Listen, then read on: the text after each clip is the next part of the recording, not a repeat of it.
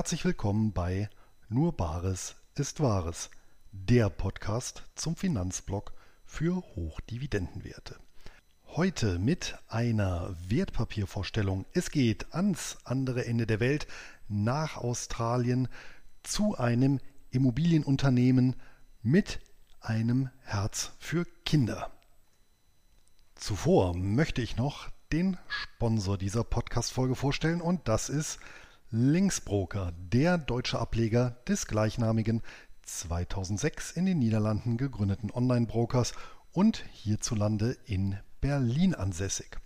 Einkommensinvestoren, die Wert auf ein kostenloses Wertpapierdepot, günstige und transparente Gebühren und Zugang zu mehr als 100 Börsen weltweit legen, sind bei Linksbroker gut aufgehoben. Selbst exotische Wertpapiere lassen sich hier zu attraktiven Konditionen handeln. Beste Voraussetzung also, um sich das persönliche Hochdividenden-Weltportfolio aufzubauen. Ab 2000 Euro empfohlener Mindesteinzahlung sind Anleger dabei und selbstverständlich ist die Verbuchung von Dividenden und Zinsen ebenso kostenlos wie ein- und ausgehende Zahlungen. Und für alle Hörer meines Podcasts gibt es zur Depoteröffnung eine kleine Überraschung exklusiv unter nur bares ist wahres.de schrägstrich links. Und links wird L Y N X geschrieben. Und damit gebe ich ab an die Wertpapiervorstellung. Auf der diesjährigen Invest Digital hatte ich Ende April 2021 das ausgesprochene Vergnügen, einen Chatraum zusammen mit Professor Dr. Holger Fink teilen zu dürfen. Bevor wir ausführlich auf Publikumsfragen eingingen, tauschten wir uns zunächst zum Thema Geldanlage im Allgemeinen und unsere grundlegende Ausrichtung im Speziellen aus. Bezüglich des letztgenannten Punktes ergaben sich dabei für mich durchaus überraschend deutliche Schnittmengen. Für das Anlagesegment des börsennotierten Immobilienvermögens teilen wir beide darüber hinaus ein Faible für sogenannte Social Real Estate Investment Trusts. Innerhalb der Anlageklasse der Real Estate Investment Trusts, kurz REITs, stellen besagte Unternehmen Immobilieninfrastruktur für den öffentlichen Sektor zur Verfügung. Am ehesten bekannt dürften noch die britischen Schwergewichte wie Civitas Social Housing und Triple Point Social Housing sein, welche britischen Kommunen gegen langlaufende Mietverträge barrierefreie Wohnimmobilien für betreuungsbedürftige Personen zur Verfügung stellen. Im Grunde handelt es sich bei dieser Art von Vertragsbeziehung um die spezielle Variante einer öffentlich-privaten Partnerschaft ÖPP bzw. Public-Private Partnership PPP. Nun bieten sich jedoch auch am entgegengesetzten Ende der Welt interessante Investitionsmöglichkeiten in diesem vergleichsweise ertragsstabilen Wertpapiersegment. So habe ich an anderer Stelle mit der Transurban Group einen australischen Projektierer und Betreiber von Verkehrsinfrastruktur vorgestellt. Mit dem australischen Charter Hall Social Infrastructure Ride brachte mir Professor Fink hingegen einen solchen Vertreter aus dem Immobilienbereich wieder in Erinnerung. Und genau der soll nachfolgend im Detail beleuchtet werden. Erstens Unternehmenshistorie. Eine erste Besonderheit ist bereits die Gründung des Charter Halls Social Infrastructure Right. Denn im Gegensatz zu den meisten an den Weltbörsen gehandelten Immobiliengesellschaften handelt es sich nicht um ein gleichsam natürlich gewachsenes Unternehmen. Tatsächlich wurde der Reit gezielt durch die namensprägende Charter Hall Group im Jahr 2002 aufgelegt, welche hierzu die Neugründung mit einem ersten Immobilienbestand ausstattete. Die 1991 gegründete Charter Hall Group ist selbst börsennotiert und kann an der Australian Securities Exchange ASX, der Leitbörse in Down Under mit Sitz in Sydney, unter dem Kürzel CHC gehandelt werden. Mit einem betreuten Immobilienvermögen von über 46 Milliarden australischen Dollar zählt das Unternehmen zu den größten Verwaltern von Betongold des Kontinents und bringt selbst knapp 19 Milliarden australische Dollar auf die Börsenwaage. Der administrierte Eigen- und Fremdbestand umfasst knapp 1400 Objekte mit einem klaren Fokus auf Einzelhandel, Industrie, Logistik sowie die soziale Infrastruktur. Als Reitspezialist hat die Gruppe bereits drei milliardenschwere Neuemissionen den Weg an die Börse bereitet. Neben dem hier besprochenen Titel waren dies der Charter Hall Retail Ride CQR sowie der Charter Hall Long Whale Ride CLW. Ersterer umfasst Einzelhandelsimmobilien, letzterer setzt auf langlaufende Mietverträge gewerblicher wie öffentlicher Mieter. Darüber hinaus hat die Gruppe zahlreiche nicht börsennotierte Immobilienfonds aufgelegt. Der Anfang des Jahrtausends emittierte Charter Hall Social Infrastructure Right firmierte bis Ende Oktober 2019 unter dem programmgebenden Namen Charter Hall Education Trust. Tatsächlich dominieren bis heute Kinderbetreuungseinrichtungen den Immobilienbestand des Reits, die meist langfristig an australische Kommunen oder Städte vermietet sind. Die Namensänderung ist auf eine Ausweitung der Investitionstätigkeit auf andere immobile Nutzungsarten der öffentlichen bzw. sozialen Infrastruktur zurückzuführen. Zweitens das Wertpapier. Notiert ist der Charter Hall Social Infrastructure Right ebenfalls an der ASX. Derzeit laufen gut 362 Millionen Anteile um, was angesichts des Kurses von zuletzt 3,24 australischen Dollar einer Marktkapitalisierung von über 1,17 Milliarden australische Dollar entspricht. Mit dem klaren Fokus sowie der Marktkapitalisierung ist der Reit damit der größte private Anbieter sozialer Immobilieninfrastruktur des Kontinents. Neben der Erstnotiz an der Heimatbörse, die Charter Hall Group und ihre Emissionen haben den Firmensitz in Sydney, verfügt der Reit über eine Zweitnotiz an der US-amerikanischen Nasdaq. Drittens die Fundamentaldaten. Der Charter Hall Social Infrastructure Right kann mit einem operativen Immobilienbestand von 375 Kinderbetreuungseinrichtungen aufwarten, die sich über ganz Australien nebst Tasmanien und Neuseeland erstrecken. Hierbei handelt es sich vor allem um Kindergärten, Horte und Vorschulen. Weitere 19 Objekte sind in der Projektierung. Darüber hinaus gehören ein Busbahnhof sowie eine Notrufzentrale mit Ambulanz zum Immobilienbestand, wobei sich letztere noch im Bau befindet. Die aktuelle Belegungsrate beläuft sich auf kaum zu steigernde 99,7 Prozent. Die durchschnittliche Restlaufzeit der Bestandsmietverträge bzw. die Weighted Average Lease Expire WALE beträgt 14 Jahre. Vermietet sind die Objekte an insgesamt 35 unterschiedliche Mieter. Hierbei handelt es sich durch die Bank weg um Gebietskörperschaften wie Kommunen oder Städte. Verlängert werden die Mietverträge in aller Regel um jeweils fünf Jahre, wobei über 90 Prozent der Bestandsmieter diese Option regelmäßig wahrnehmen. Darüber hinaus hält das Unternehmen einen signifikanten Anteil am australischen Arena Trust, einem ebenfalls auf öffentliche Immobilieninfrastruktur spezialisierten Reit, der an der ASX unter dem Kürzel ARF notiert ist und mit einem Bestand von 245 Objekten ähnlich wie der Charter Hall Social Infrastructure Reit positioniert ist.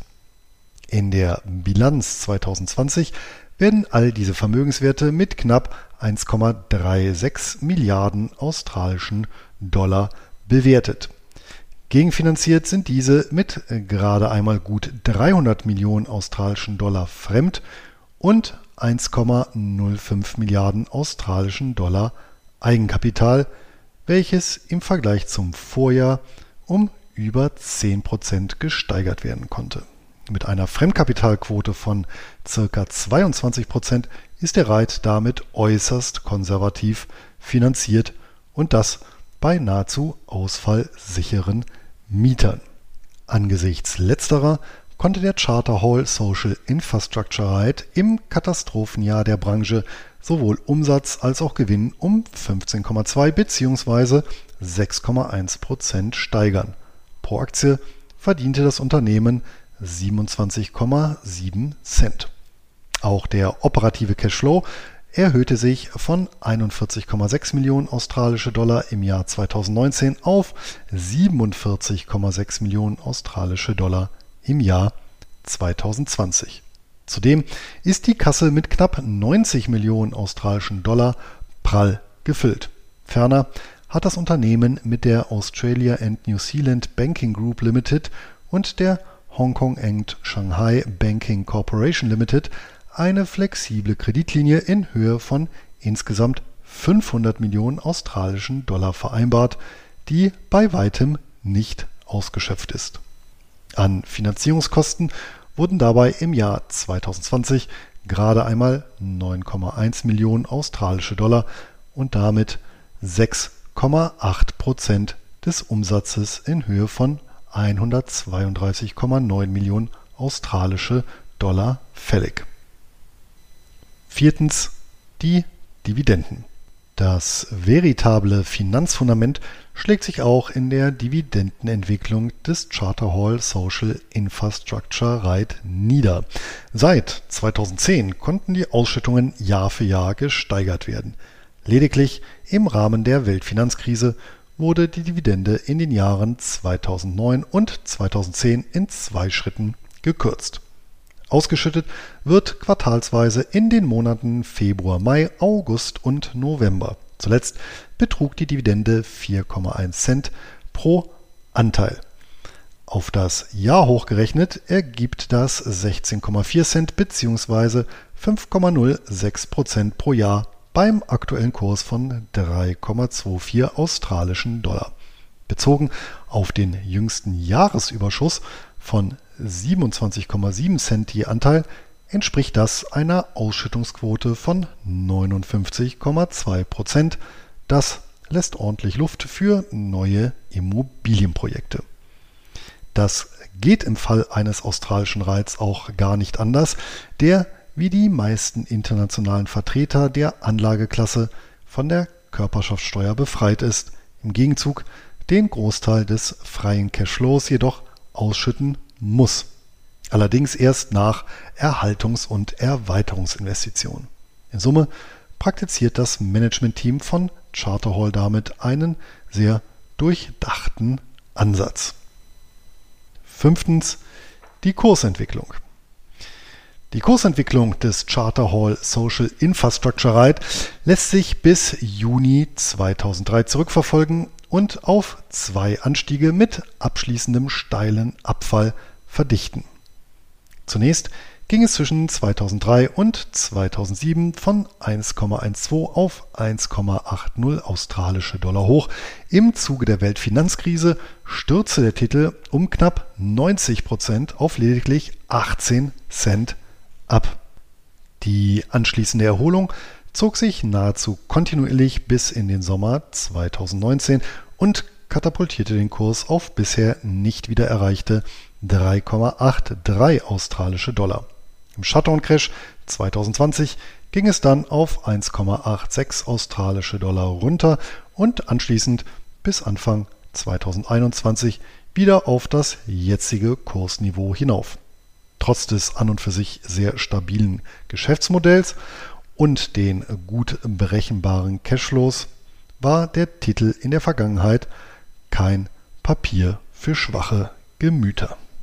Sechstens die Handelskonditionen. Geordert werden kann der Charter Hall Social Infrastructure Ride, wie bereits erwähnt, an der ASX als Stammhandelsplatz sowie über die Zweitnotiz an der Nasdaq. An deutschen Börsenplätzen ist der Titel hingegen nicht handelbar. Traditionell ist eine Order an der ASX über heimische Broker vergleichsweise teuer. Über spezialisierte ausländische Depotbanken werden gerade einmal ab 0,1% des Ordervolumens bzw. mindestens 10 australische Dollar fähig. Sparplanfähig ist der Titel meines Wissens jedoch bei keinem Institut. Siebtens die Besteuerung. Als Einzeltitel fällt der Charter Hall Social Infrastructure Right zwar nicht unter die nicht nur bei Einkommensinvestoren ungeliebte MIFID II-Richtlinie und auch die neue Investmentfondsbesteuerung kommt meiner Auffassung nach hier nicht zum Tragen. Dafür bremst die Quellensteuer außereuropäische Anleger aus. Zumindest dann, wenn diese nicht weitere australische Titel ins Depot aufzunehmen bereit sind. Dies liegt in erster Linie an dem komplizierten australischen Steuerrecht, welches zumindest für bestimmte Sektoren, so unter anderem Reiz, greift. Hierbei werden je nach Deklaration der Ausschüttungen unterschiedliche Quellensteuersätze fällig, sofern die Zahlungen an nicht in Australien steuerlich veranlagte Investoren fließen. In Summe kann die Belastung bis zu 30 Prozent betragen, wovon jedoch lediglich 15 Prozent auf die in Deutschland noch greifende Abgeltungssteuer anrechenbar sind. Der Rest ist in der Regel perdu. Erschwerend kommt hinzu, dass die Gesamtsteuerbelastung von Ausschüttung zu Ausschüttung variieren kann. Was also tun?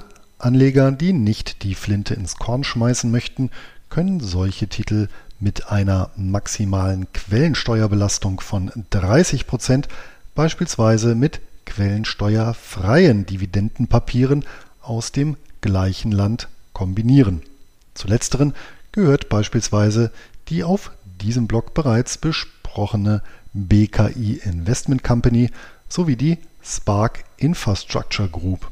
Durch die Kombination eines beispielsweise einmal mit 30% sowie einmal mit 0% Quellensteuer belasteten Papiers, wird die Quellensteuer wieder auf 15% gedrückt und ist damit wieder in voller Höhe auf die Abgeltungssteuer anrechenbar, sofern die Ausschüttungshöhe beider Titel gleich hoch ist. Theoretisch sollte eine solche Kombination für die Ausschüttungen aus jeweils einem Land gelten. Tatsächlich ermitteln zahlreiche Broker in den jeweiligen Berichten bzw. Steuerbescheinigungen die insgesamt über alle Depotpositionen und damit Länder erzielten Bruttodividenden und Quellensteuern, die dann gegebenenfalls aggregiert in die Steuererklärung als Sammelposten einfließen. Außerhalb Australiens erheben beispielsweise Großbritannien, Singapur und Hongkong keine Quellensteuern. Achtens die Chancen. Der Charter Hall Social Infrastructure Right hat sich ohne Zweifel auf eine spezielle Immobiliennische spezialisiert, die grundsätzlich innerhalb des Segments für ein eher konservatives Chance-Risikoprofil spricht. Allein der Fokus auf die öffentliche Hand als Mieter gepaart mit langlaufenden Mietverträgen verspricht eine gut kalkulierbare und auch in Krisenzeiten verlässliche Ertragslage.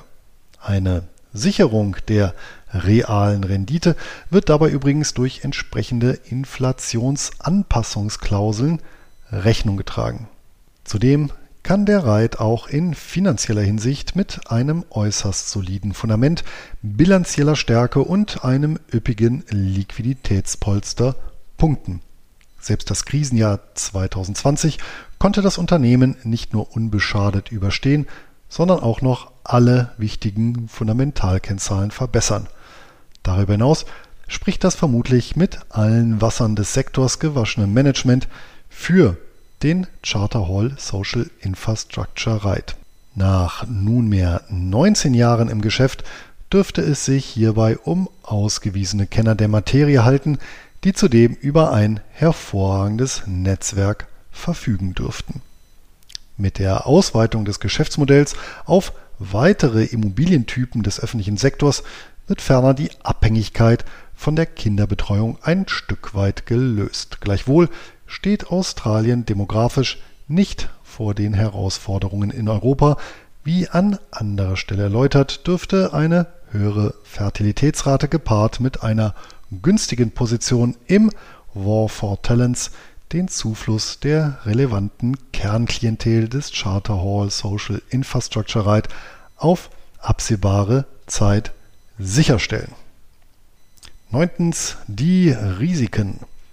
Einmal mehr sind die Risiken die Kehrseite der Chancen. Der nahezu vollständige Fokus auf Kinderbetreuungseinrichtungen geht mit einem gleich doppelten Klumpenrisiko einher. Zum einen bezogen auf die Nutzungsart der Immobilien, zum anderen auf den faktisch einzigen Kunden, nämlich die öffentliche Hand. Das ist zwar einerseits sehr bequem und erlaubt eine hochgradige Arbeitsteilung, schafft auf der anderen Seite jedoch Abhängigkeiten gegenüber einem dominanten Vertragspartner. Hier gehen dann ökonomische mit regulatorischen Risiken Hand in Hand. Dies umso mehr, da die Bestandimmobilien nicht so ohne weiteres einer alternativen Nutzung zugeführt werden können. Sollten also beispielsweise hinreichend viele Mieter die Verträge nicht verlängern, wären nicht nur Zahlungsausfälle zu verkraften, auch eine Veräußerung oder Vermietung der betroffenen Objekte dürfte nur gegen erhebliche Abschläge oder aber nach teuren Umbaumaßnahmen möglich sein. Wie schnell übrigens selbst eine etablierte Public-Private Partnership kippen kann, erleben derzeit die auf den Bau und Betrieb von Gefängnissen in den USA spezialisierten Reiz bzw. deren Anteilseigner.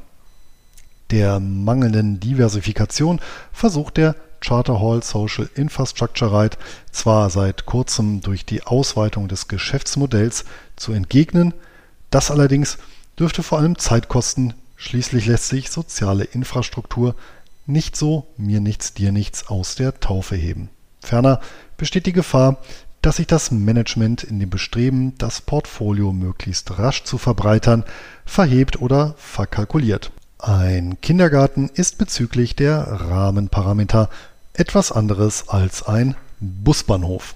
Zu guter Letzt bleibt noch das Länder- sowie Währungsrisiko. Der Charter Hall Social Infrastructure Right ist ausschließlich auf dem australischen Kontinent aktiv. Umsätze, Erträge, Zahlungsströme und Dividenden erfolgen in australischen Dollar, was die üblichen Chancen und Risiken aus Wechselkursveränderungen nach sich zieht. Auch darauf bin ich im speziellen Fall der australischen Währung in einem früheren Blogbeitrag eingegangen. Zehntens eine Zusammenfassung. Der Charter Hall Social Infrastructure Right ist als Nischenanlage zur Abrundung eines einkommensorientierten Portfolios eine Überlegung wert. Wird die Entwicklung der Vergangenheit zugrunde gelegt, zeigt sich ein bemerkenswerter Zwiespalt. Eine tendenziell sehr stabile Gewinn- und Ausschüttungssituation ging bisher mit deutlichen Kurskapriolen einher, die von einem in vielerlei Hinsicht konservativ positionierten Unternehmen so nicht erwartet werden. Zumindest am ersten Umstand sollte sich auf absehbare Zeit kaum etwas ändern, zumal die zur Verfügung gestellte Infrastruktur nicht ohne weiteres zu ersetzen oder auszutauschen ist. Nichtsdestotrotz gehört der Titel allein aufgrund der historischen Kursschwankungen ganz klar in den offensiven oder risikobehafteten Portfolioanteil. Als gegebenenfalls bittere Pille kann sich für außerhalb Australiens ansässige Anleger die Quellensteuer von bis zu 30 Prozent erweisen. Versüßen lässt sich diese zumindest für in Deutschland steuerlich veranlagte Investoren verlässlich nur durch die Hinzunahme quellensteuerfreier Wertpapiere, die diese Scharte auswetzen können. Elftens die Stammdaten. Handelbar ist der Charter Hall Social Infrastructure Right an der ASX über das Kürzel CQE. Die International Securities Identification Number ISIN lautet AU 0000 03 06 45. Die Wertpapierkennnummer WKN A2N9QN. Aufgrund der höheren Liquidität und des laufenden Handels ist trotz gegebenenfalls höherer Orderkosten die Heimatbörse der Nasdaq vorzuziehen.